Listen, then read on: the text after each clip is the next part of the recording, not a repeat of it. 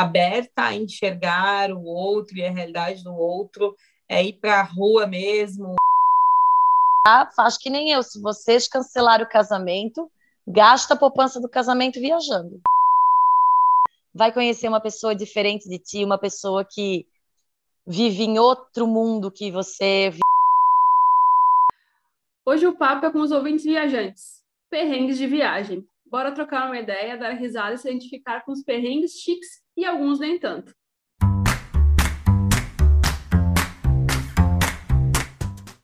Olá, bem-vindas e bem-vindos ao canal Ei Mulher. O assunto de hoje é leve e rende muitas risadas. Sabe aquela viagem massa que você tinha várias expectativas? Eis que chegou no destino e perrengue! Lembrando, lembrando que estamos no Instagram e no TikTok, ainda sem dancinhas. Procura lá, arroba e mulher, mande sua sugestão de tema ou sua história e ajude a gente a fazer desse espaço que ele é, divertido e questionador. E o mais importante, os nossos episódios são lançados às quintas-feiras ao meio-dia. Além do Spotify, Google e Apple Podcasts, estamos no YouTube também. E aí lá vocês podem ver nossas carinhas. Inscreva-se na plataforma favorita para receber notificações sempre que entrar um episódio novo. Viajar é uma das melhores experiências da vida, mas às vezes nos deparamos com situações atípicas que precisamos lidar. Todo mundo adora viajar e retorna contando tudo o que deu certo. Mas e o que deu errado? Vamos valorizar os perrengues, minha gente. Eles te amadurecem e te tornam mais experiente, além de tornar a sua história única naquele destino. Companhia furada, perder, perder o voo, chuva, ficar sem mala e até peixe cobrado por grama em euro podem fazer sua viagem se tornar inesquecível. Nossos ouvintes maravilhosos compartilharam histórias ótimas com a gente. E é claro que essas histórias ótimas que a gente recebeu, a gente vai contar para vocês. Vamos, uma por uma. uma por uma, com, com extras de histórias nossas. Eu né, tenho, Renata? Paguei em euro. Ai, quem nunca? Bom, eu nunca, espero em breve. Inclusive, tô louca para ter um perrengue para pagar em euro. Para pagar em euro. eu não vejo a hora de ter um perrengue. Queria tanto. Deus abençoe meu perrengue em euro, obrigada. Deus te ouça, maravilhoso. Já paguei perrengue em euro, já paguei perrengue em dólar. É isso aí. Tô, tô trabalhando para pagar esse perrengue aí também. Quem começa? Então, a gente já vai contar a história? Cara, eu acho que a gente pode só dizer é, de onde que nasceu né, a ideia do episódio de hoje. Foi uma Tá. forma leve que a gente encontrou de abordar o assunto viagens e que no meio a gente vai trazer informações interessantes sobre mulheres que viajam, não só sozinhas, né? Mulheres que viajam com outras mulheres e também mulheres que viajam sozinhas. E aí, é, talvez, né, uma informação que seja interessante, é, tem um bom número pelo um estudo feito pela Booking.com. 87% das mulheres latino-americanas têm medo de viajar sozinhas. Então, é uma pesquisa do, da Booking de 2019, então é de antes da pandemia, né? Que já dá para gente aqui o, uma noção de que, ela, de que a mulher tem medo de viajar sozinha e fala 87 tem medo, 38% fala que nunca fez esse tipo de roteiro, nunca nem pensou nesse tipo de roteiro, né? E 16% falaram que além de ter medo e não pensar, não teriam o apoio da família.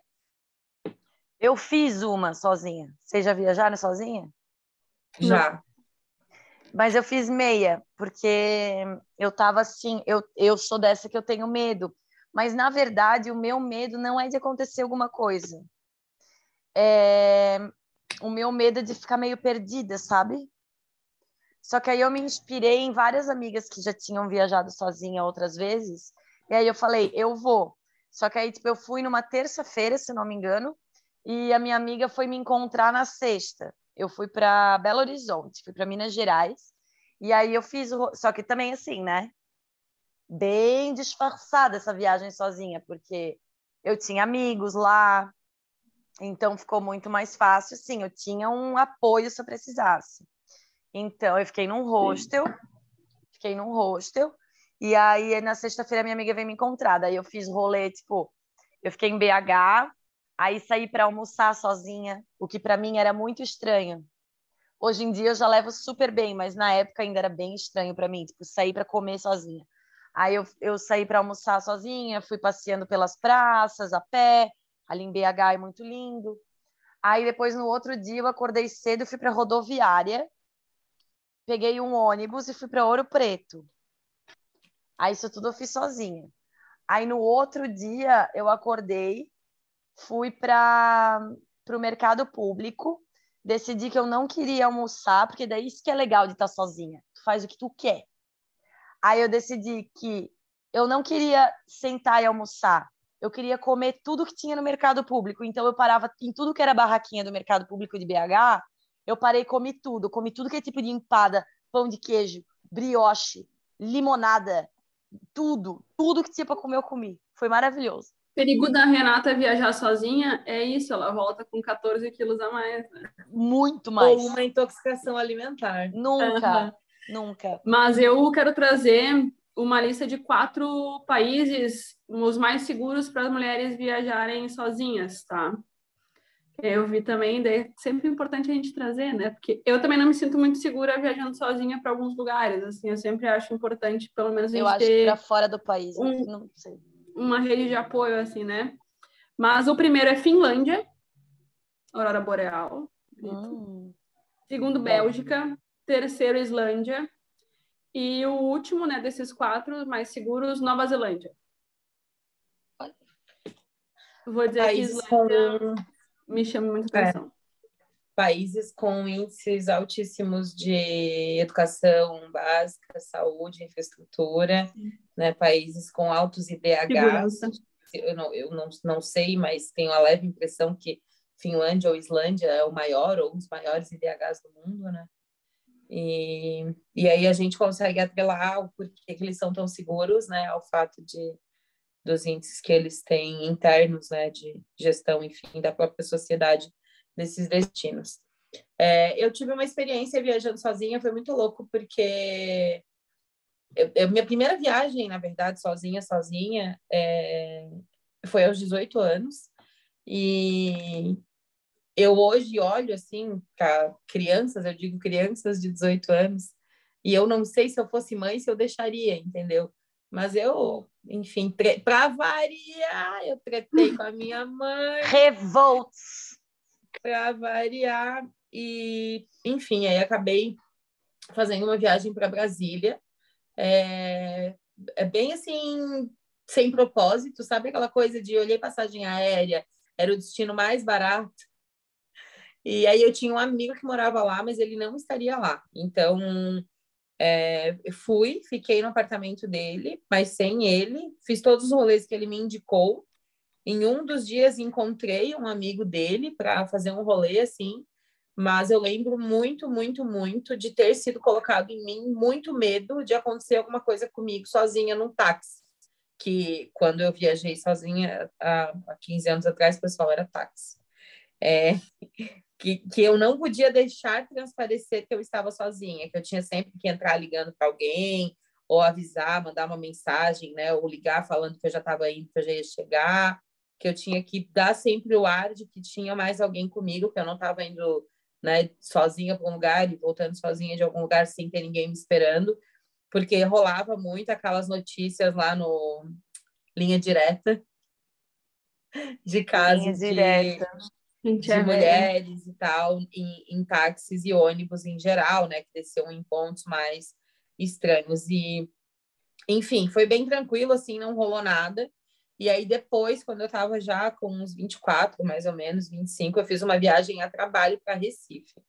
E aí, o trabalho era segunda, terça e quarta, e eu fui nas, no sábado de manhã, eu, na, na madrugada, assim, né, de sexta para sábado.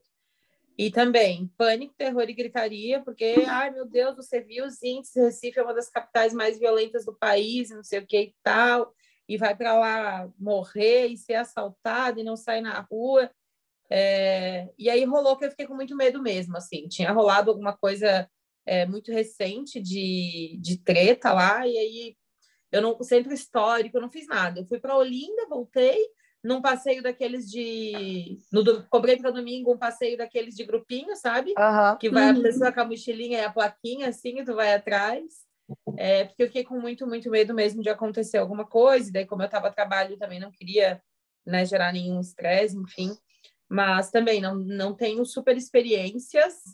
É, admiro muito quem tem. Eu e também. sigo algumas meninas. É, quero até falar de duas meninas maravilhosas que eu sigo no Instagram, que é a Viajando com Gabi e a Júlia Origi. E tem a Ana Stier também. Na verdade, lembrei da Ana agora, que é a fada das passagens aéreas. É, que, cara, são meninas que viajam sozinhas o mundo inteiro e eu acho sensacional. Eu acho muito Sensacional. massa. É muito Eu, massa. eu já tive assim, né? Eu me viro muito sozinha. Se eu vou, vou muito para São Paulo, por exemplo, encontrar minhas amigas. Então, tipo, esse rolê assim de ah, aeroporto, avião, pegar Uber, vai até a casa delas, isso aí normal e sozinha, né? Mas eu, eu, eu, eu acho que é até perigoso não ter medo, assim, a gente, infelizmente, voltamos lá para aquele negócio da Bruna Louise, temos que lembrar que somos mulheres, e aí a gente meio que tem que dar uns comandos, que é isso ali que a Mari falou, pela nossa segurança mesmo, assim. É, o medo não é uma coisa ruim, né? O medo te Não. protege de muitas coisas realmente perigosas. Mas ah, a questão que a gente traz aqui, eu acho que é aquele medo por não pelo perigo, não pelo perigo natural, né? Pelo perigo do, do homem, do ser humano, né? Que a gente po- podem ac- acontecer coisas piores por a gente ser mulher. Uhum. Sim, É. com certeza. É, eu viajo muito a trabalho, né? E aí, nesses casos, eu também, Uber, sozinha, avião, é, transfer, às vezes horas no aeroporto, às vezes horas no saguão de hotel. Essa, mas eu não sinto medo, porque sempre tem alguém me esperando. E vou, dou rolê, quando vou para São Paulo, sempre vou comer em algum lugar diferente, sempre vou passear em um lugar diferente. Já fui para 25 de março de madrugada várias vezes, pessoal. Ai, é Mas eu não- delicioso, né? É, e na madrugada é bem vida louca. É assim, bem vida louca, já três da fui. manhã é bem vida louca. Só que vale a pena, as compras super valem a pena e tal, mas eu não me sinto tão, tão assustada, porque sempre tem alguém me esperando. Eu acho que você saber que está sozinho é até pior do que outra pessoa, né? Tipo, do que É. o seu, o possível ali é, criminoso que faria alguma coisa com você, assim. Eu me sinto muito... Eu, eu lembro dessa sensação de Recife, por exemplo, que era uma sensação de, cara, eu não conheço ninguém nessa cidade, se acontecer qualquer coisa, eu tô completamente sozinha. Então, era um pouco disso, assim, que é diferente de quando eu tô numa viagem que eu tô sozinha, mas eu tenho alguns pontos de apoio, né? Algum amigo, algum familiar, alguma coisa que eu poderia recorrer. Mas uma dica, uma dica para quem via... para mulheres que viajam, né, sozinhas ou com amigas, é que hospedagem ideal é um coringa para sua viagem. E aí eu acho que a gente tem uma história que se conecta com isso. Mas uma dica da Booking.com é escolher hospedagem é, em locais que você vai caminhar pouco ou não precise caminhar para chegar nos lugares mais estratégicos, como metrô, acesso de Uber, e etc. E de boa circulação de pessoas, né? Lugares que não, principalmente evitar centros históricos, regiões assim da cidade que podem ter uma atividade noturna um pouquinho mais é, perigosa. E aí a gente tem uma história de um hotel em BH, não tem? Tem, Tem. tem. Querem que eu leia? Pode ir? Pode. Fui no hotel em BH. Taxista me disse que durante a viagem, ah, durante a viagem, que nesse hotel era só pedir o livrinho. Pensei, eles sempre, sempre dizem isso, história. Aí tá. Dois dias de hospedagem normal. Penúltimo dia de hospedagem. Fui ver os folhetos que tinha sobre o balcão da recepção, procurando um de pizzaria. Encontro uns panfletos de diversão adulta. Pensei, não pode. Subo pro quarto três da manhã, alguém batendo na porta, chamando por um nome feminino. Puta merda. Dou meia hora para baixar a tensão, vou lá ver, não tinha ninguém. Graças a Deus que ia vir embora no outro dia. Não deu nem tempo de perguntar o preço. O hotel era uma zona. Aí eu Era um pergunto, hotel. é, desculpa, posso falar? É que era assim, eu entendi que o hotel era uma zona. Era uma casa de prostituição. Só que, na Sim. verdade, daí a resposta dele foi ótima, porque eu perguntei para ele, tá, mas o hotel era uma zona? Daí ele falou assim: olha, era um hotel onde os caras levavam e chamavam as profissionais do sexo, assim. Agora, a classificação do KNAI, eu não sei. Ele falou, cara, eu não, não percebi. Daqui a pouco eu vi assim, uma movimentação estranha. E esse negócio do livrinho, que é o tal do book rosa, né? Uhum. Tem disponível em muitos hotéis. Só que esse dali, pelo que eu entendi, era barra pesada. Pesada. Era lista amarela, assim. Sei lá. sei lá. Mariana entregando a idade a todo momento no dia de hoje. Eu falo minha idade todos os dias quando o nosso programa começa. Ah, eu amo minha idade, gente. Gente, Mas eu nunca peguei perrengue, assim, porque para quem não sabe, eu sou meio viciada, assim, eu amo viajar. E eu viajo e... Ah, eu acho maravilhoso. Fico em hotel, fico em hostel, fico no que quiser. Eu amo, só quero ir.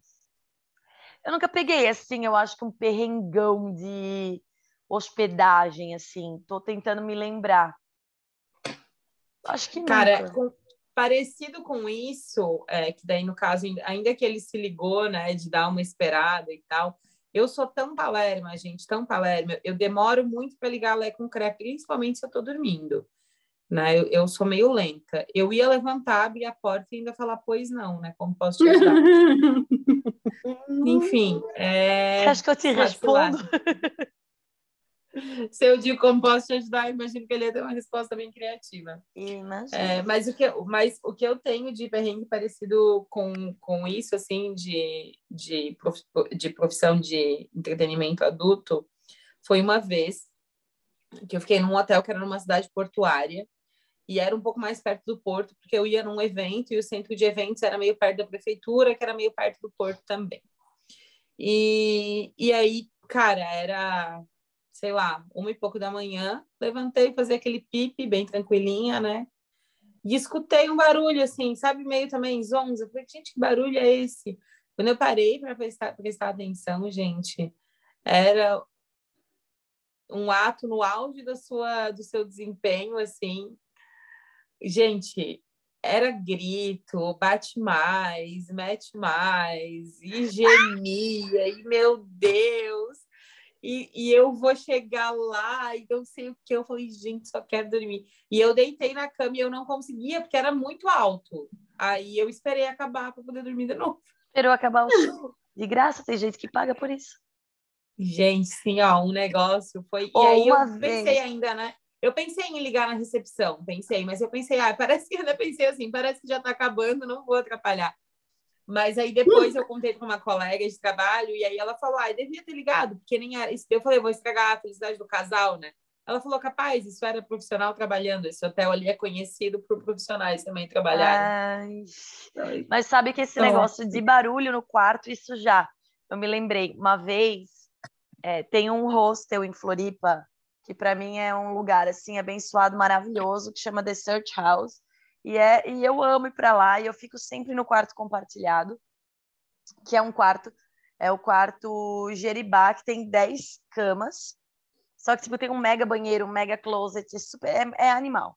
E uma vez eu fui com as minhas amigas, a gente foi passar o final de semana, ia ter altas festas no gramado e tal. E aí tinha um cara, já tava, a gente tava em oito, ou seja, nós ocupamos praticamente o quarto inteiro duas camas não era nenhum de nós, era um cara e outro, e outro cara, enfim, era um quarto misto. E aí, esse cara, ele roncava da hora que ele fechava o olho até a hora que ele abria o olho. Resumindo, na sexta-feira, de sexta para sábado, todo mundo foi dormir na sala do hostel. A gente arrastou colchão, a gente dormiu no sofá, a gente dormiu nos, nos negócios que tinha ali, nos bancos e tal. E aí a gente, todo mundo dormiu ali mesmo. No outro dia teve a festa, bebi, né? E quando eu bebo, eu fico alegre, eu fico amando todo mundo, eu fico sincera. Eu cheguei pro cara e falei assim, moço, tu não podia dormir na sala hoje? Porque tu ronca muito. e todo mundo veio dormir na sala essa noite. Daí o justo seria que essa noite tu dormisse na sala e a gente dormisse no quarto. O cara me jogou uma história de que ele usa CPAP, de que não sei o quê. Daí eu lembrei do meu pai, que também usa aparelho para respirar. Tal. Aí eu fiquei me sentindo mal. Falei, moço, desculpa. Dorme no quarto. Tá tudo certo. Dormimos duas noites na sala. Que não dava. Pagaram para dormir na sala. E o cara ficou ofendidíssimo, bravo. Só que, poxa, se ele tem uma doença, depois o dono do rosto, que também é meu amigo, ele falou: Meu, se o cara tem um problema desse, era só ele me dizer, eu botava ele na suíte sem custo adicional, tá tudo certo, é uma condição dele, né? Mas ele não pode dormir num quarto de 10. Então, assim, gente, se vocês roncam da hora que você dorme até a hora que você acorda, não durma em quarto coletivo. Por favor, né? né? Por favor. Isso aí, ótima dica. Isso de quarto compartilhado em hostel, eu tenho uma história, mas não, não tem nada demais. É só um cara que sei lá, ele tinha um estilo de vida que me parecia um pouco mais desapegado de alguns padrões da convenção uhum. coletiva da comunidade. E ele, ele, gente, pensa num menino com um cheirinho assim. Ai, era banho. Um cheirinho não de banho, de que faltava. O cabelo duro que não era dread, porque é um dreadzinho bem feito, bem limpinho, bem cheirosinho, né? Mas é aquele cabelo que virou um dread sozinho e um banhozinho que faltava, e ele na cama de cima da minha. E, cara, aquilo, assim, cada vez que ele se mexia, aquela nuvem que descia. Foi péssimo, assim, ó. Péssimo, péssimo. Aliás, péssimo. se eu puder dar uma dica, lembrei, já que estamos falando de mulheres viajando sozinha, o The Search House é uma ótima dica. O The Search House em Floripa é muito legal, é na Barra da Lagoa. Pode ir sozinha, vai conhecer um monte de gente legal. E o Inbox na Praia do Rosa também. Muito legal para conhecer gente. Pode ir. São seguros. Gosto. Sucesso, muito bom. Vamos para mais uma historinha. Vamos lá. Essa aqui é chiquérrima, né, gente? Que ela dormiu na rua em Paris, porque deu a maior nevasca, fechou o metrô, não tinha táxi para voltar para o hotel, Aí ela teve que dormir na rua em Paris, gente. Muito melhor dormir na rua em na Paris neve. do que em Brusque. É. Mas acho não, não. Mas como é que dorme na rua numa nevasca e tá viva para contar? Ah, não dorme, né? É por isso que ela botou entre aspas, dormir. Ai, já aconteceu. Ah. Ai, meu Deus, quase derrubei minha taça. Ai, cara, agora eu tô começando a lembrar um monte de coisa que deu errado na minha vida. Se eu sair para contar, vai ficar o programa todo falando. Ah, as histórias eu... da Renata são todas dela. É. Não, é, é, uma vez, uma vez quando eu era, meu Deus do céu, que Deus me proteja, que minha mãe nunca escute esse episódio. Uma vez quando eu era mais nova, eu poderia dizer que uma amiga minha e tal. Mas eu vou até marcar, vou até marcar o tempo, porque no final, se a Maria me mandar cortar, eu corto. Deixa eu ver aqui quanto que deu. Uma vez, quando eu era mais nova, muito mais nova, sei lá, também 18, 19 anos, por aí. É, eu tinha uma professora e ela era muito legal da faculdade. Ela chamava eu e algumas amigas para sairmos juntas. E aí, claro, na época com 18, a minha amiga com 18, a professora com 35, com carro, com salário, com tudo. Era um ótimo rolê, tá ligado? Com Porque ela salvava ela salvava vários problemas. Aí ela chamou, ela chamou a gente para ir no Bali High de, da, sei lá, Itajaí, Itapema, Porto Belo. Pizarras, Porto Belo, por aí. No Bali High, que era ali pro norte, eu, só, eu na época, né, só conheci o Bali High de Garopaba, porque eu tinha morado em Bituba. Aí partiu. A gente foi para lá. O plano era fazer bate e volta. E ela, não, não vou beber, imagina, tô tomando um remédio, não sei o que tal, não vou beber a gente faz bate e volta. Ah, então tá, então vamos. Aí fomos em três meninas, né? Eu, eu, a professora e mais uma amiga.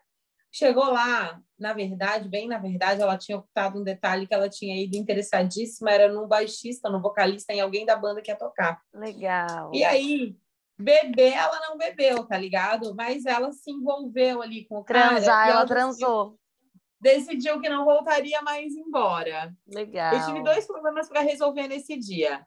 Eu tinha que explicar para minha mãe por que eu não ia chegar na minha casa, porque ainda morava com minha mãe, né? E era quase uma menor de idade. E eu também tinha que descobrir como é que eu ia fazer para dormir fora de casa com 10 reais. o que, que a gente fez? Ela pegou um quarto de hotel, a gente foi para um hotel que tinha ali perto, era diferente para mar, na real. Inclusive, no outro dia eu fui até na praia com a roupa da balada, é, porque era tudo que eu tinha. Ela pegou um quarto de hotel e o boy foi com ela, e eu e a minha amiga dormimos no quarto da banda.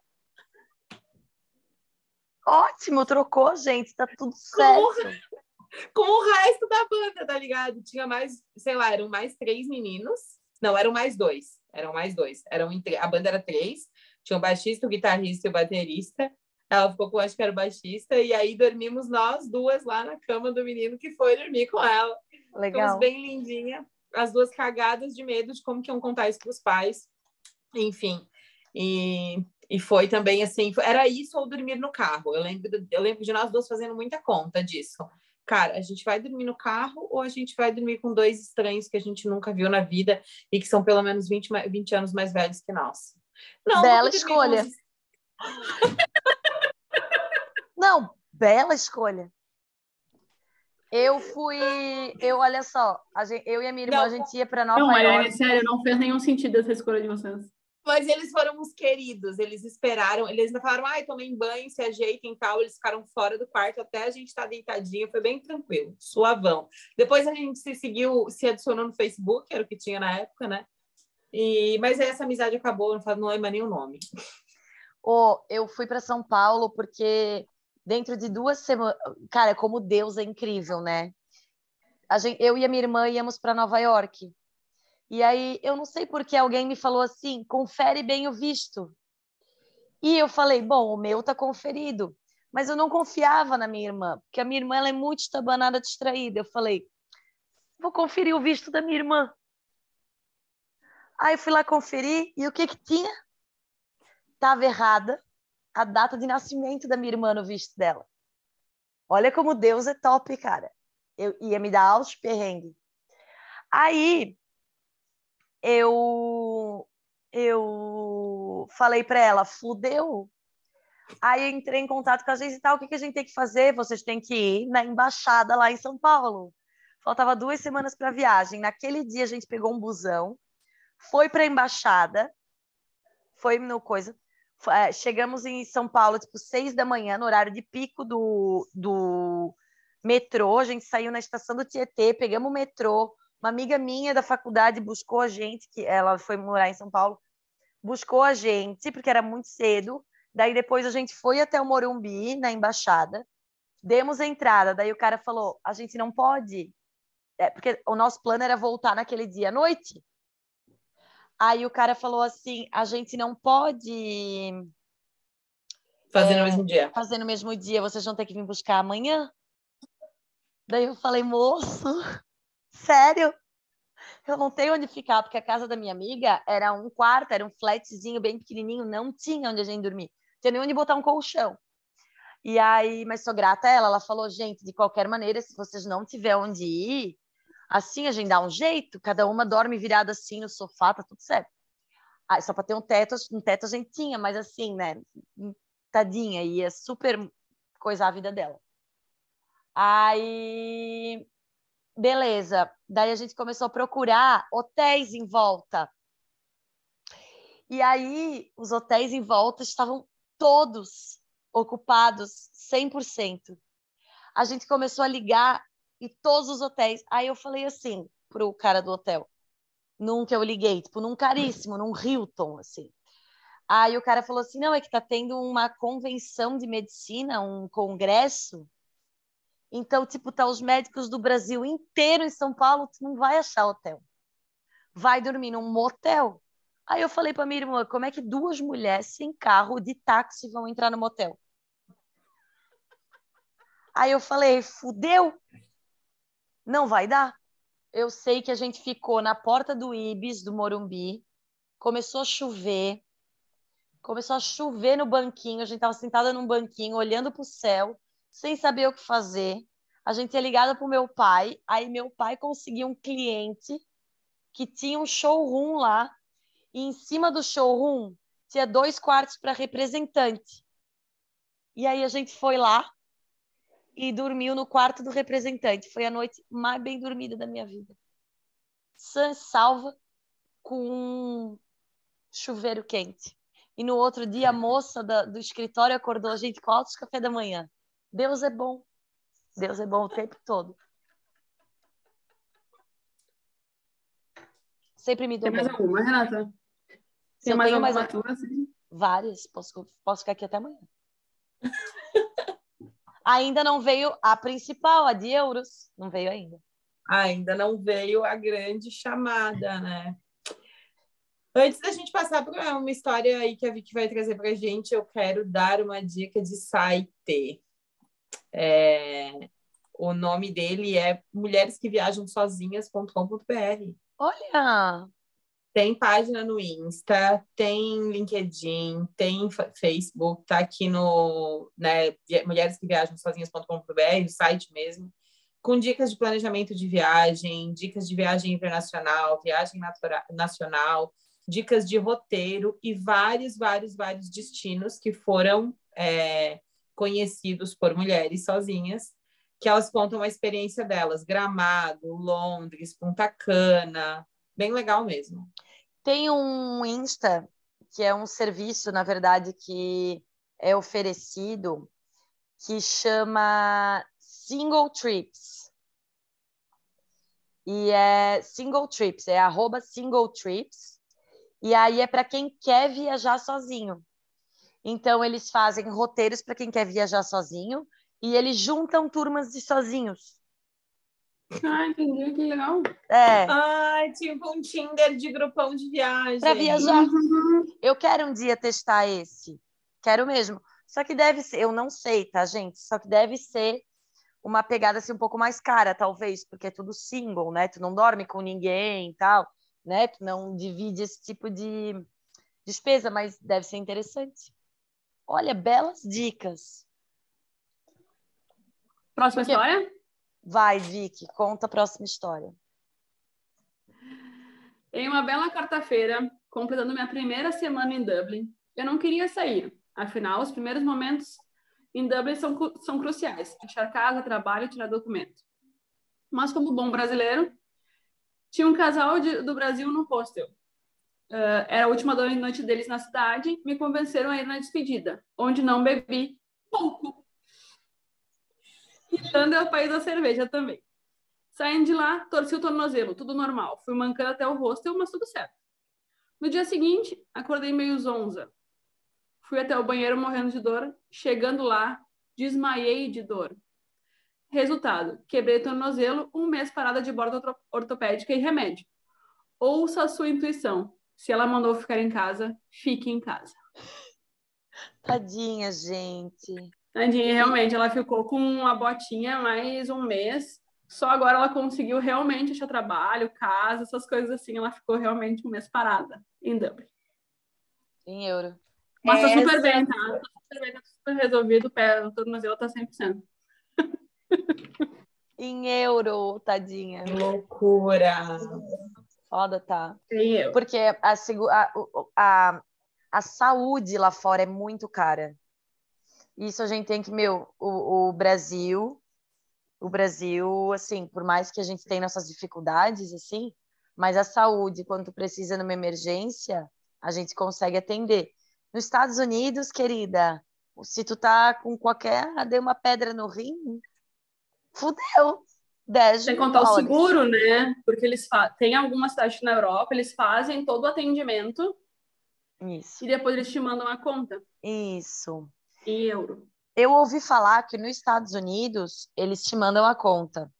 Se tu não paga, existe um fundo lá onde empresas destinam uma parte dos seus impostos para esse fundo, para esse fundo cobrir despesas de saúde não pagas, né? Inadimplência de saúde de turista, de estrangeiro.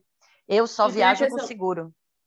É, eu ia dizer, tem a questão do seguro também, né? O seguro tu paga, se acontecer alguma coisa lá, pelo menos ele cobre algumas coisas, né? É, gente, quem tem cartão de crédito bom, esses Bom. cartão, um cartão de crédito black, desses assim, platino, essas coisas assim, dá uma olhada no banco, porque a maioria deles oferece seguro viagem gratuito.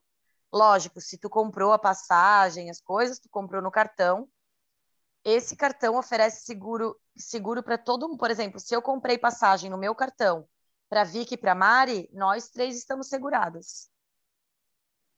Então, Já isso é sabe, uma, né, Mariane? uma dica. Pode comprar Oi? no meu, eu quero todos os pontos. Já sabe, mim. né? Ser Não, eu sei, é, eu, eu sei muito, e assim, eu tinha uma, um- eu tinha uma, não é preconceito, né? Eu achava bobiça, tá? Bobiça comprar seguro para viagens nacionais. É, porque, sei lá, tô dentro do território do meu país, tem SUS, logo tô em casa, qualquer coisa também resolve, tem cartão. Eu tive plano de saúde muito tempo também, né? Então, acho que até os 23, 24 eu tive plano de saúde de abrangência nacional, então daí não era uma grande preocupação Uhum. mas recentemente fiz uma viagem para o Rio de Janeiro, teimei com relação à função do seguro, não custaria nada, mas sabe, não é teimei, tipo, não custaria nada, né? Como diz a gente tem possibilidades aí de conseguir seguro. O meu caso foi porque eu tinha feito a contratação de um serviço por uma agência e a agência dava o seguro viagem, e eu falei, ah, besteira, nem precisa preencher isso aí. Terceiro dia de viagem, eu estava em um hospital que era melhor que o meu hotel mais agradável e confortável, com a programação de TV fechada que não tinha no meu hotel, serviço de cafezinho, a bandejinha, por zero reais, tá? Tinha serviço de vale, é, aquele cara que dirige para você o seu carro, caso você esteja de carro, o choferzinho, para estacionar o seu carro, ele, valet, ele estava de gravata borboleta. Fui nesse hospital, usei todo o serviço, voltei embora, não gastei um real. Um hospital 100% privado no Rio, por causa de uma intoxicação alimentar. Então, Não, às é vezes parece importante. bes- é, às vezes parece besteira, gente, mas olha, não não é. Não eu é. tenho bastante eu tenho bastante história de precisar de atendimento médico, mas as outras vezes todas eu tinha plano de saúde. Então, e eu achava muito fácil, né? Tipo, ah, também já tive intoxicação alimentar em Salvador, tive em Morro de São Paulo, torci o pé em Aracaju. Então, Tem resumindo, algumas. a Mariane, ela turista os hospitais de todo o Brasil, tá? A Mariane é turista de hospital, a Eu Renata é conheço muitos hospitais. Gente, Ah. isso é porque nunca queira conhecer o Hospital da Chapada dos Veadeiros, de Alto lá, como é que é o nome? Alto Paraíso. Alto Paraíso. Uma pedra, uma pedra trava a porta. O negócio, eu fui levar minha amiga que estava passando mal, fui levar ela no hospital, a gente não teve coragem. A gente mesmo se medicou, porque, gente, a, a, a, maca, ela estava numa médico. sala, a ma- é, não dava. A porta era travada por um paralelepípedo, tinha uma prateleira Sabe prateleira de oficina mecânica? Que tem aquelas gavetinhas de plástico abertas, assim? Aquilo lá era onde guardava as coisinhas do hospital. Bandagem, as agulhas, entendeu? Era desesperadora. Minha amiga deitada na maca, ela olhava para mim e dizia: vão me furar. E eu dizia: não vão, não, que eu não vou deixar. Aí a gente não, não, não, a gente foi embora. A gente foi embora. É assustador, tá? Assustador. Deixa eu ver o que, que tem mais de história aqui pra gente contar, gente. Deixa eu ver aqui. Que depois eu vou contar Eu a minha. vou, É, eu vou Esse aproveitar. episódio vai ser a realização da Renata. É, eu vou aproveitar que estou contando da história do seguro para falar das minhas histórias de perrengue alimentar, mas vou contar não a do Rio, a do Rio foi mais Nutella. Teve uma viagem que eu fiz para Sergipe, interior de Sergipe, uma cidadezinha que chama Brejo Grande. Era uma viagem de trabalho também, não era passeio, né? E e eu não como, para os ouvintes aí saberem, não como carne, nem peixe, nem frango, nem nenhum tipo de animal. Sou ovo-lacto ovo -lacto vegetariano, mais comumente conhecida como vegetariano. E só que quando eu estou viajando, às vezes se é alguma coisa assim muito típica, muito característica, ou se é a única coisa que tem para comer, eu acabo comendo. E aí rolou que eu fiquei uns 15 dias nessa cidade e o caranguejo guaiamu era o tal do prato, assim, o caranguejo que vinha do lodo do Rio São Francisco, porque é onde essa cidade é onde desemboca o Rio São Francisco no mar, né? A divisa ali entre Sergipe, Alagoas, é, Maceió e tal. Quero ir. Alagoas, né? E aí é onde o Rio, é o encontro do Rio São Francisco com o mar. É lindo, lindo, lindo, lindo, lindo, né? Aquela água bem escura entrando no mar. Tem todo o passeio lá, acho que era Cabedelo o nome do lugar que, que era o encontro. Tem até uma torrezinha de uma igreja, de uma região que foi inundada ali para poder fazer, é, mudar o curso do rio, enfim. E aí tinha esse, esse caranguejo, gente, ele era um negócio do tamanho, do tamanho de um caderno pequeno de colégio, assim, sabe? Do meu Era tablet assim, aqui, ó. É, do tamanho de um tablet. Ele, é, ele era um negócio grande, assim, grande mesmo. 10 por 15, para mais. Só o caranguejo, mais as patas, né? E era um negócio muito louco que lá na cidade o pessoal, ele, eles iam pro rio pegar esse caranguejo, eles amarravam em várias cordinhas e eles faziam assim, tipo um pendente de caranguejos, e eles andavam com aquela cordinha numa, numa ripa, assim, num cabo de vassoura, com aquele pendente de caranguejos ainda vivos, né, para levar isso aí para vender, para cozinhar, enfim. Às vezes tu via alguma criança puxando caranguejo de cordinha como se fosse um cachorro, era bem divertido. E aí todo mundo falava, que bizarro. Falavam, tu não pode ir embora sem comer esse tal desse caranguejo. E aí tinha as duas cozinheiras lá que cozinhavam pra gente, que elas sempre falavam todo dia, meu Deus, menina, tu não vai comer meu caranguejo, porque o meu caranguejo é o mais famoso, porque não sei o que e tal. Aí teve no último dia teve pastel de caranguejo. Eu vou comer um pastel de caranguejo só para dizer que eu não comi, para dizer que eu vivi essa experiência, né? Gente do céu. Na madrugada, pensa um lugar que tinha 18 pessoas, 18, bom, era, era 18 pessoas hospedadas e dois banheiros. Nossa, dois banheiros. E aquilo começou a me dar uma diarreia, e eu ia pro banheiro, eu voltava, não dava tempo de eu chegar na cama de volta, eu ia de volta pro banheiro. Ah, meu Deus do céu, o que, que eu vou fazer também no meio do nada, tá, gente? Do absoluto nada. Essa cidade não tem nenhuma infraestrutura. É, o que, que eu faço? O que, que eu faço? Tal. Aí tinha um postinho médico, assim, daí falou, não, vamos levar ela pro postinho. Chegaram lá, não tinha atendimento, tiveram que me, me levar para a cidade das Flores, que era a cidade vizinha. Aí fui numa, gente, fui numa ambulância que não, não sei. Poderia ser caracterizado como carrinho do Flintstones. Ela tinha buracos que você via o chão. Tá? de tão enferrujada que ela era. Tá? O desespero. Cheguei nessa ambulância, eu lembro, assim, desmaiada, passando mal. Pelo amor de Deus, alguém põe um plasio num soro na minha veia. Eu preciso parar de, de vomitar, que eu não aguento mais. Tá? Preciso parar essa diarreia. E aí, o moço que estava cuidando de mim era enfermeiro. E ele falou assim: Ah, Maria, a gente, a gente tá sem a agulha certa para para fazer isso. Tem agulha só de injeção intramuscular, que é muito grossa, não, não vai, a gente não vai conseguir. Eu falei, olha, vocês têm que dar um jeito de fazer alguma coisa, pelo amor de Deus, porque daí para chegar na capital levava mais umas duas horas e a gente não tinha infraestrutura de transporte à disposição. A cidade era longe de tudo, assim. E eu sei que eu desmaiei de tanta dor que eu estava sentindo, porque daí eu já estava sentindo uma cólica absurda, porque eu não tinha mais o que vomitar, e daí eu fazia força para vomitar, daí eu não conseguia. Eu acabei desmaiando, eu acordei, tinha uma agulha no meu braço e um soro de feminino. Como, de que forma, o que foi feito? Não, não interessa. Não, Melhor não saber. muito nisso, né? não, eu não quis focar nos detalhes, entendeu? Aí fiquei ali, não, eu me lembro de lapsos da minha estadia nesse local. Voltei bem desmaiada também para o alojamento, fui desmaiada no ônibus, e daí quando eu cheguei no, era um negócio lá que tinha com o Ministério da Defesa, então eu cheguei num quartel-general em Aracaju, né? Quando eu cheguei no quartel, é... queria até lembrar o nome agora, depois se eu lembrar eu falo aqui. Cheguei no quartel, fui direto para a enfermaria, daí atendida por, é... sei lá, um arquiteto e um professor de matemática, porque não tinha ninguém no plantão. Tinha... Eles tinham treinamento de atendimentos básicos, porque eles eram do exército, mas eles não eram da área da saúde. Mas enfim, fiquei bem, voltei para casa, ótima, plena, maravilhosa. Aí, viva. Estamos aqui hoje, graças a Deus. Era a formatura do meu irmão, umas duas semanas depois, eu tinha umas marcas roxas no braço, parecia que eu era usuário de entorpecentes. Meu Jesus. Sabe que aqui na, nas nossas histórias, isso é uma outra dica, gente. Hoje em dia tem muito jeito de aprender a falar outra língua, né? Acho importantíssimo o inglês, você quer é, viajar para fora, sabe? porque eu quando eu voltei dos Estados Unidos a primeira vez lá em 2013, alguém me perguntou assim: "Ah, é de boa se virar sem inglês?" Eu falei: "Não é não".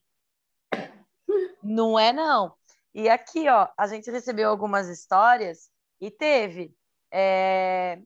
a lenda que foi esquecida numa ilha da Colômbia. Ela não me contou a história completa, mas eu queria muito saber. Foi esquecida numa ilha da Colômbia.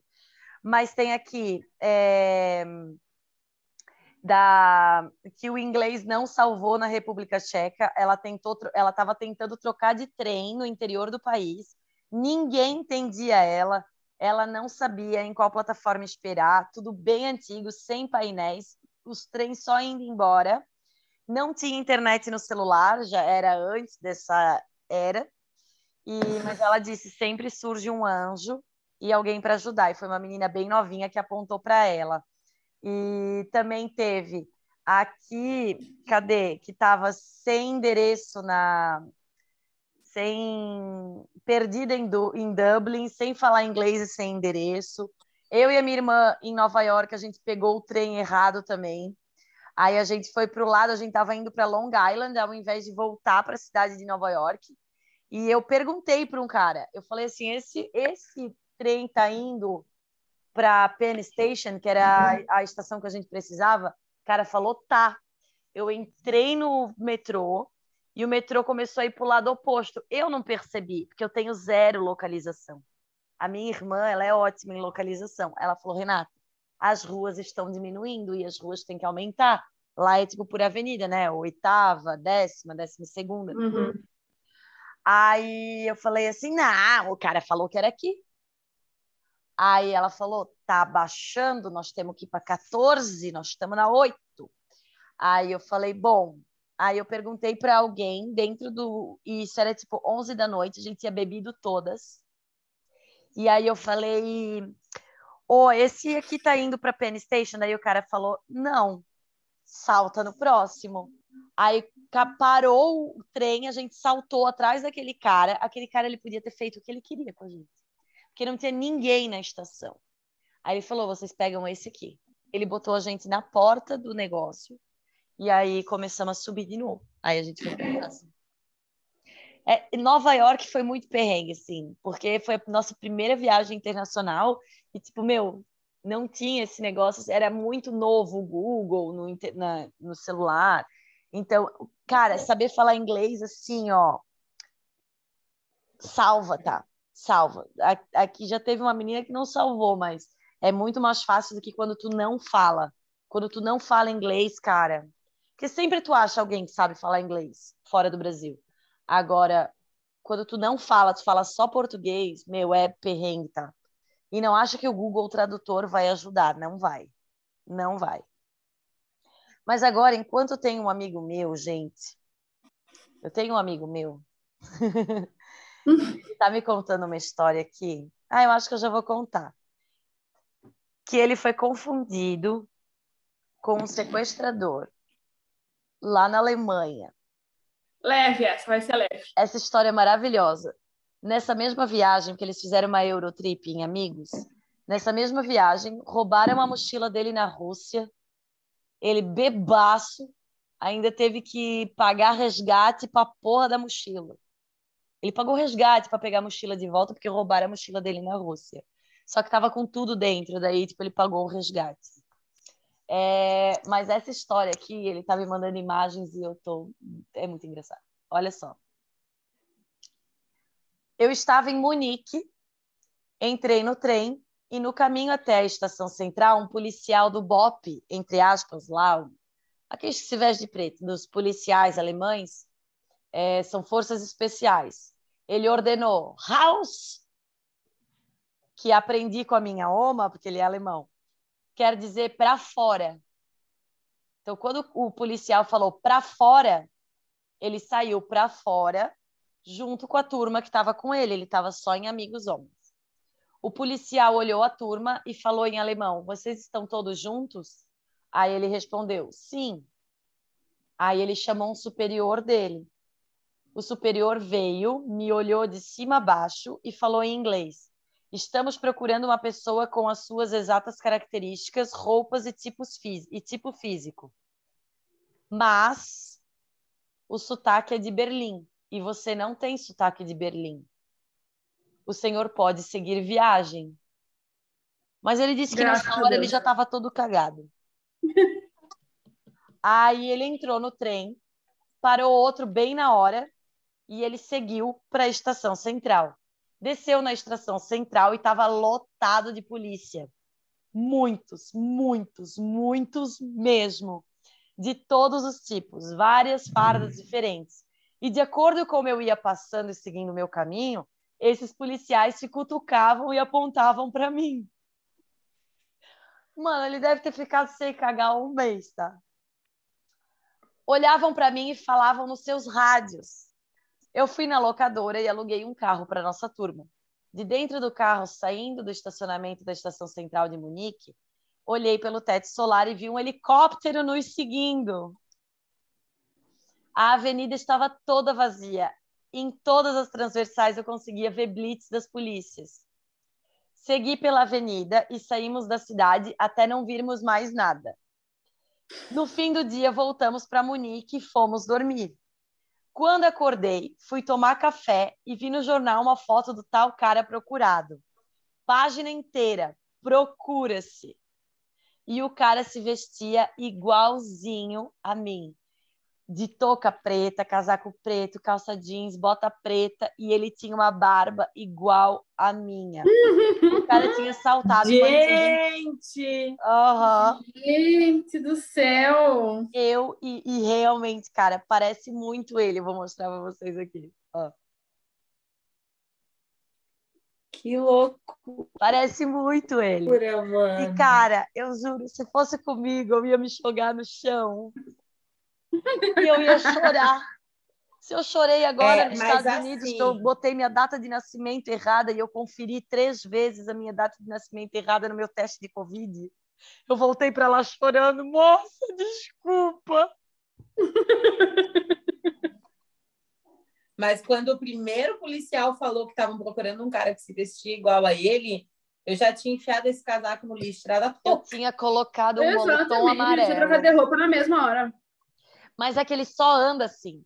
A mala inteira dele era preta. É assim que ele ah, se veste. Mas numa loja compra um moletom pelada, branco. Pelada, eu ia andar pelada, gente. Nua, com a mão no bolso. Nua. eu ia, eu ia, Nua eu ia acabar comigo. Eu ia, eu ia me cagar toda quando eu visse um helicóptero me, me seguindo. Vocês estão loucos, tá fora. Meu Deus. Não dá para mim. Aí imagina numa viagem dessa sozinha acontece um negócio desse. Ah, tá louco? O perrengue de viajar sozinha também é tirar foto, né? Eu tenho uma amiga minha que o irmão dela tinha comprado toda a viagem para Orlando. Alugou aqueles carros mega esportivo e ele ia sozinho. Porque, né, gente? Homem é muito mais fácil. E aí ele foi, foi recrutado pelo trabalho para fazer um negócio, ele não pôde mais viajar e não tinha como transferir nada. Aí ela, ela viajou no lugar dele, transferiram tudo pro nome dela, ela foi de graça, com carro esportivo, viajou para Miami, pegou o carro, foi para Orlando, curtiu a Disney, tudo sozinha. Ela super viaja sozinha, eu super admiro, assim. E aí ela chegou em Orlando, o primeiro dia foi no parque, foi na Disney, no no Kindle lá. E aí, Magic Kindle. E aí veio um alerta de furacão. Ela, com uma viagem toda de graça, teve que voltar antes. Puta que pariu. Porque evacuaram a cidade. Foda. Não era realmente para ela ir, né? Era pro irmão dela ir, realmente. Olha. Ah, um pedaço ela fez, né? Um pedaço ela foi. É. Pelo menos saiu do gente, Brasil, né, gente? É. Falando em viajar sozinha e tal, que a gente tava que a gente falou agora, né, do, do exemplo, eu achei uma mulher chamada Lourdes Almeida. Ela tem 58 anos e viaja sozinha no Brasil. Ela era assistente jurídica e em junho do ano passado, ela decidiu que ela ia viajar pelo Brasil, porque ela se aposentou. Com poucas roupas e uma mochila de 50 litros, ela é mãe de dois filhos e já percorreu vários estados brasileiros, trocando o trabalho dela por hospedagem. E aí é um outro tipo, né, formato de viagem, aquele que você vai viajando e trabalhando, tem até é. site é. para você encontrar, uhum. né, lugares que aceitam o seu trabalho em troca de hospedagem. É, ela falou que queria começar a viagem próxima de casa por precaução e porque queria se se adaptar e tal. E aí ela dali começou e não parou mais. Ela economiza nas viagens fazendo isso e disse que usa bastante o Google Tradutor quando precisa falar com algum hóspede porque não sabe falar inglês e ele quebra um galho bom.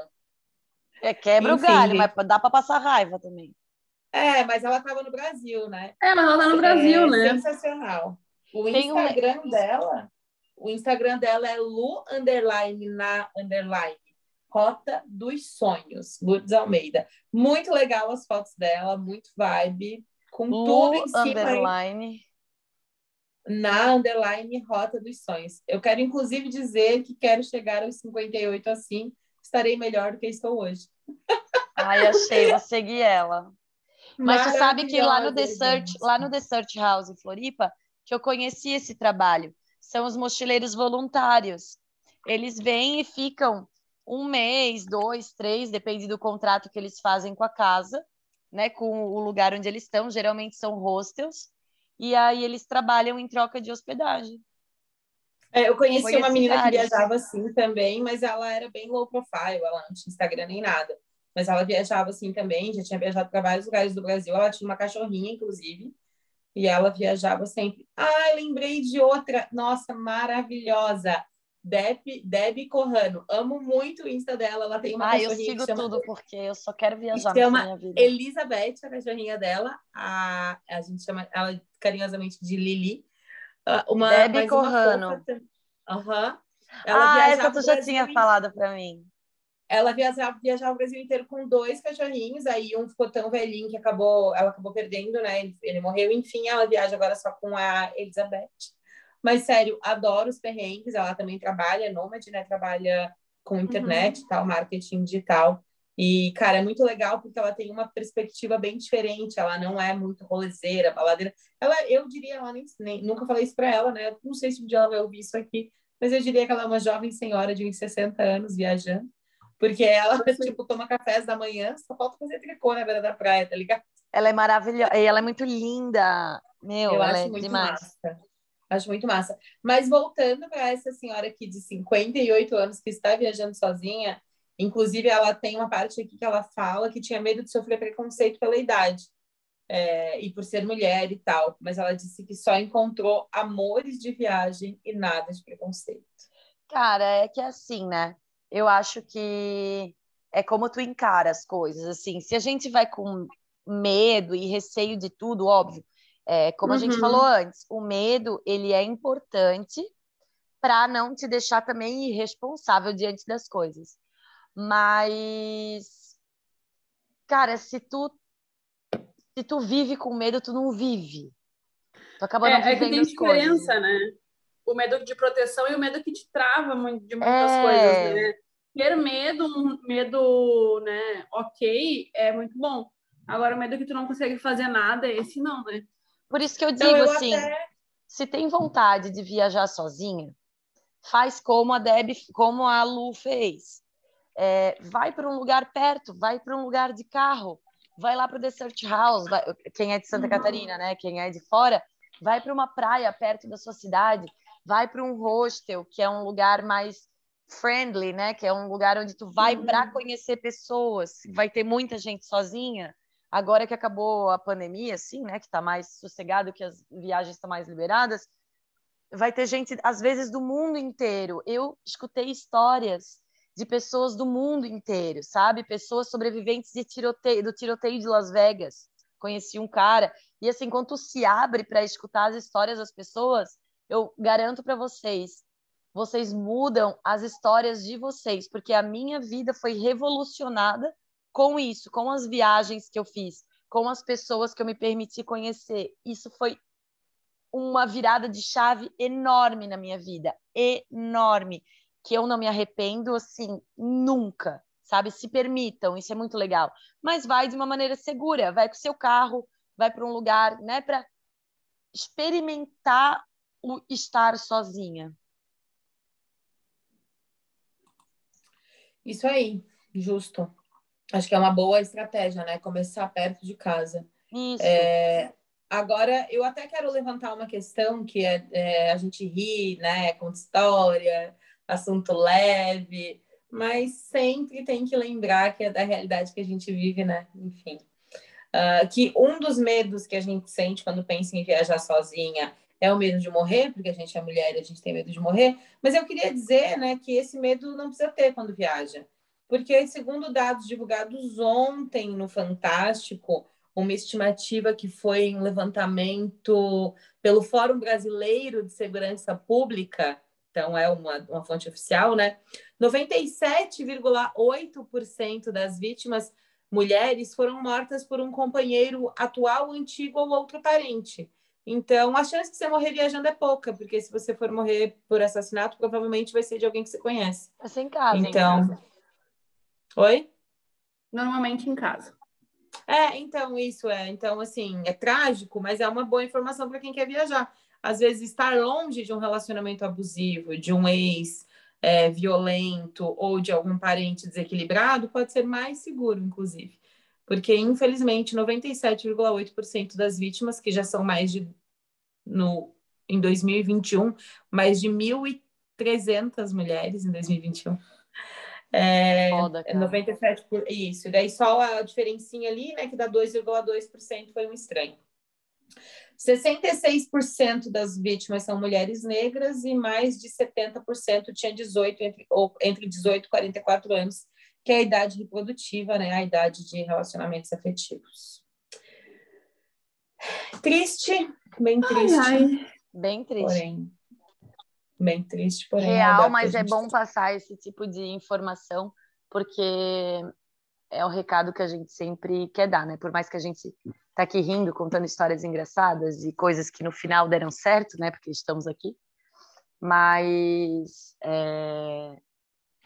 continuar prestando atenção no que tu tem aí do lado, né? Exatamente. E eu vou contar a minha história. Que para quem não sabe, em algum momento da minha vida, eu ia casar. Gente, eu era noiva. E aí, o que, que aconteceu?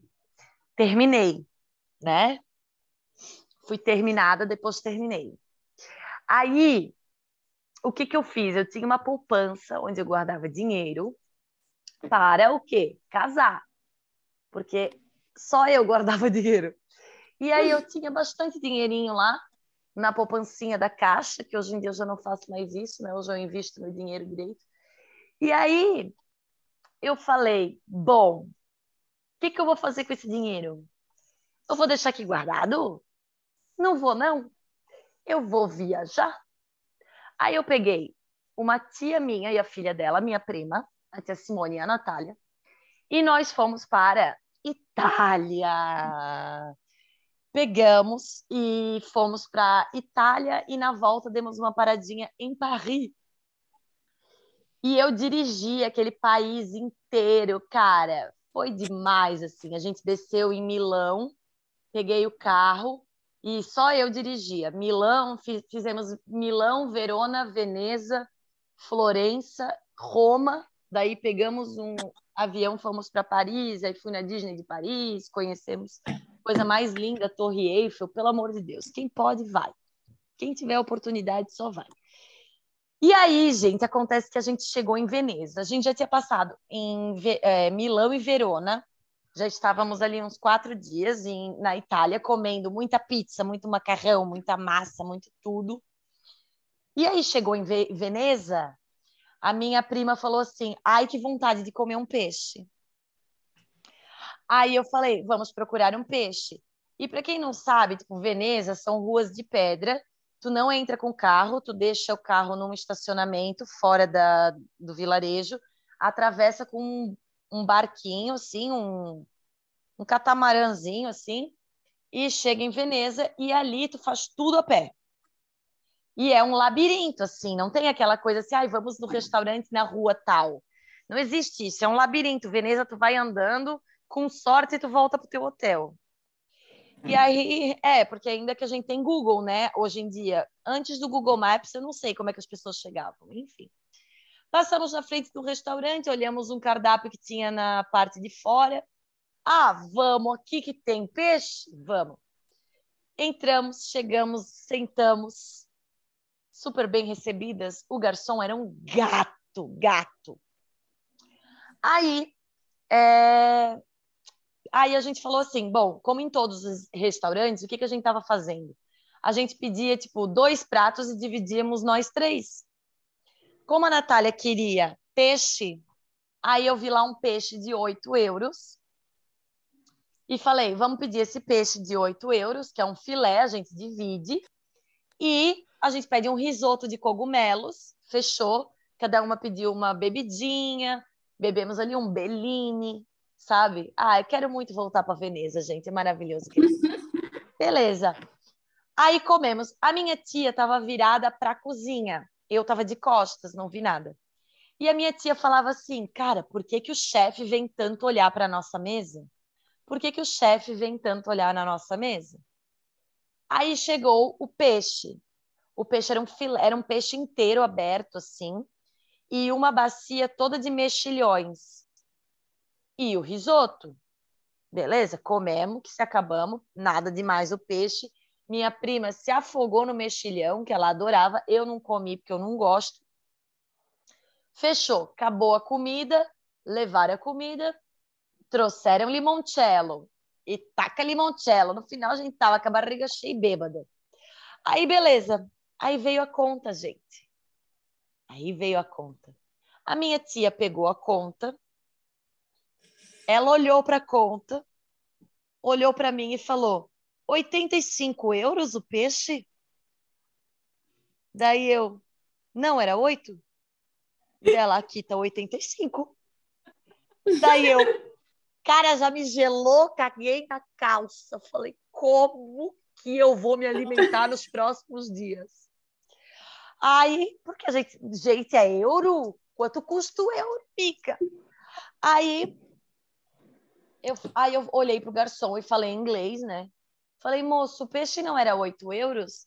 Daí ele olhou sorrindo para mim, com uma cara de deboche maravilhosa. A cada 100 gramas.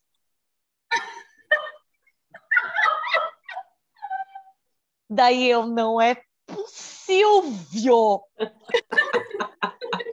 A minha tia disse. Aí, e aquele limoncello que eles iam trazendo, todos foram cobrados, amiga. Não era claro. nada cortesia. A gente tava claro. a gente achava que os caras tinham gostado de nós.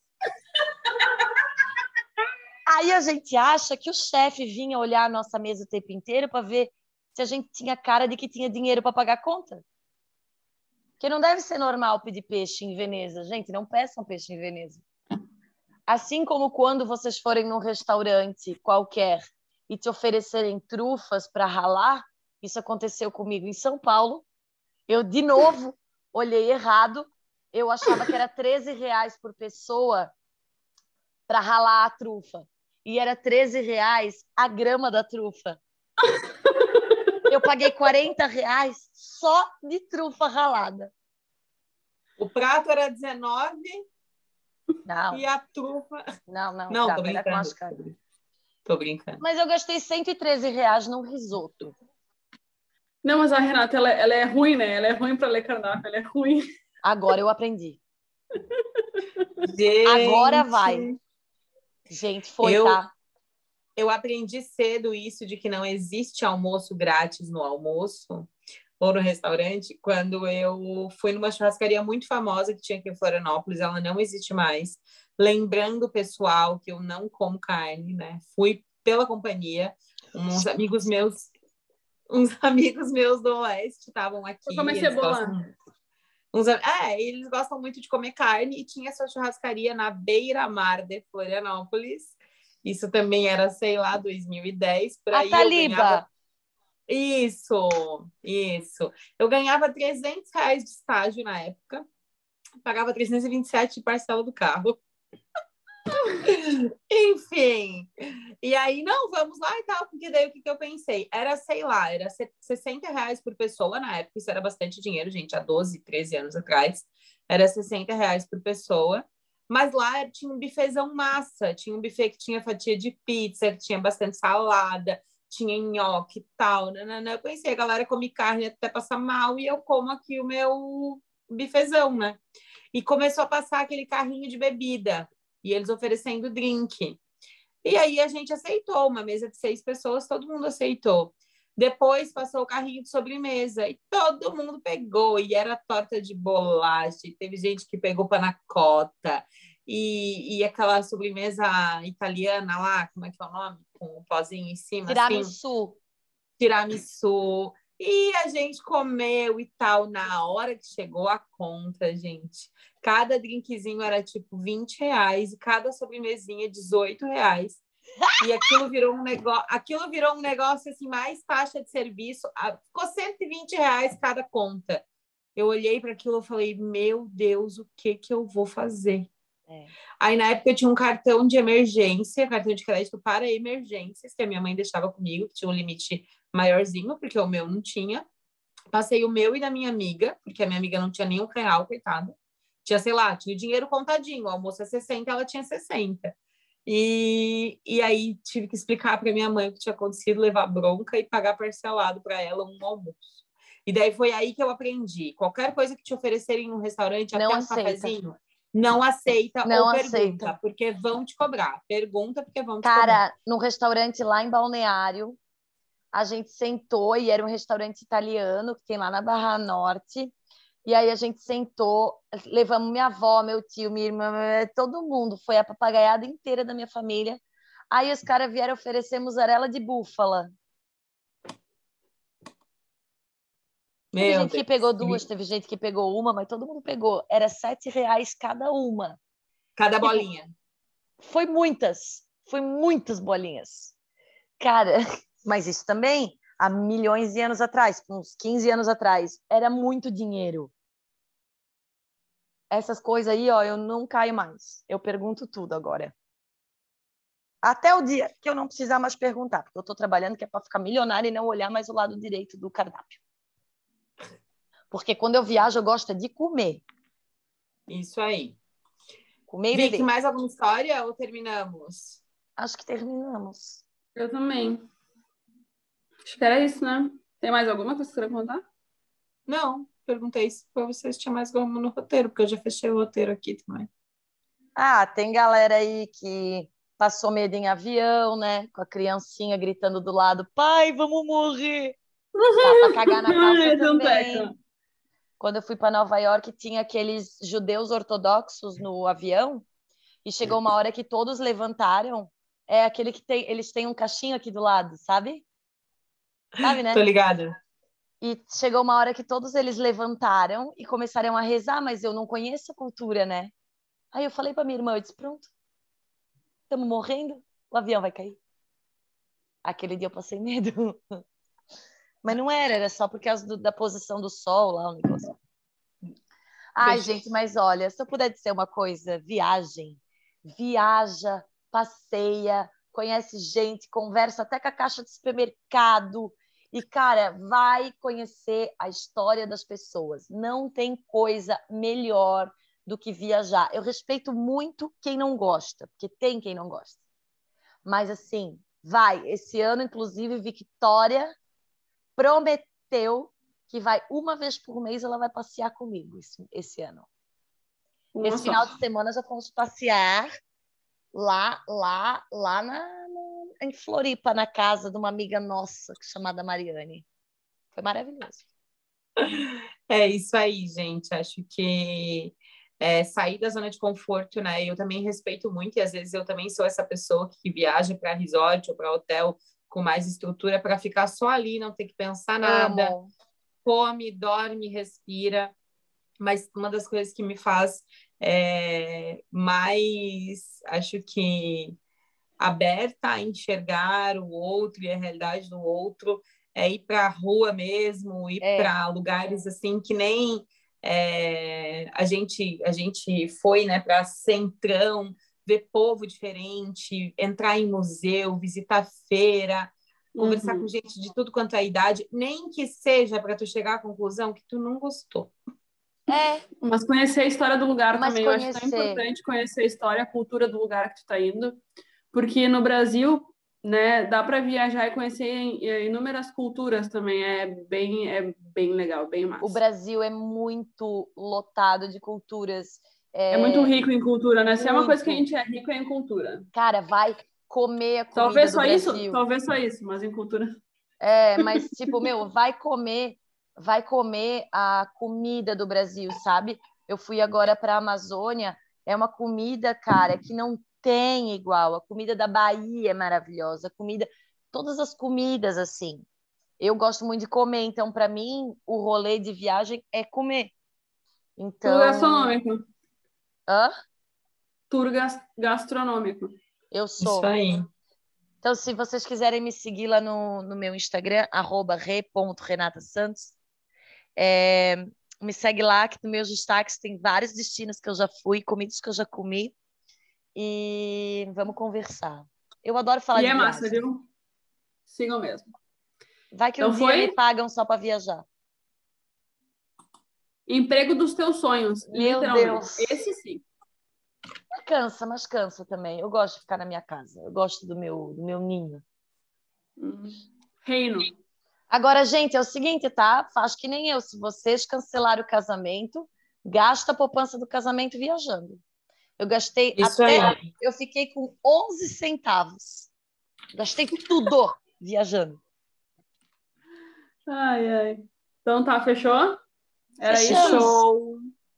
Ai, eu amei. Ai, eu adoro falar sobre isso. Desculpa se eu falei demais. Gente, obrigada por mais uma vez passar uma hora do seu tempo ou mais nos ouvindo. Se você estiver viajando, inclusive, aproveita para colocar os episódios em dia.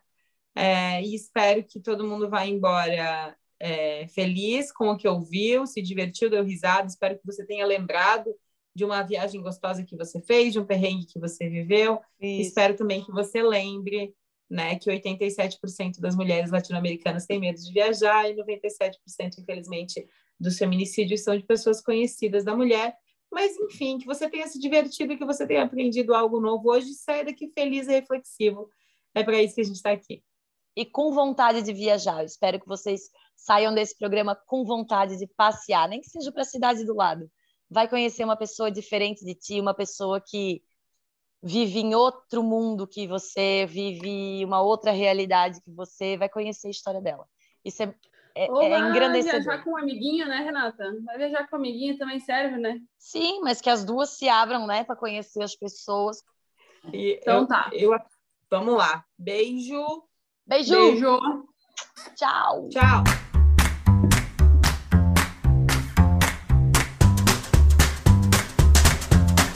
Você concorda, discorda, tem informações que possam ajudar na nossa discussão ou quer contar a sua história, nos encontre através do arroba canal em mulher, que juntos vamos evoluindo um pouquinho mais todos os dias. Um abraço!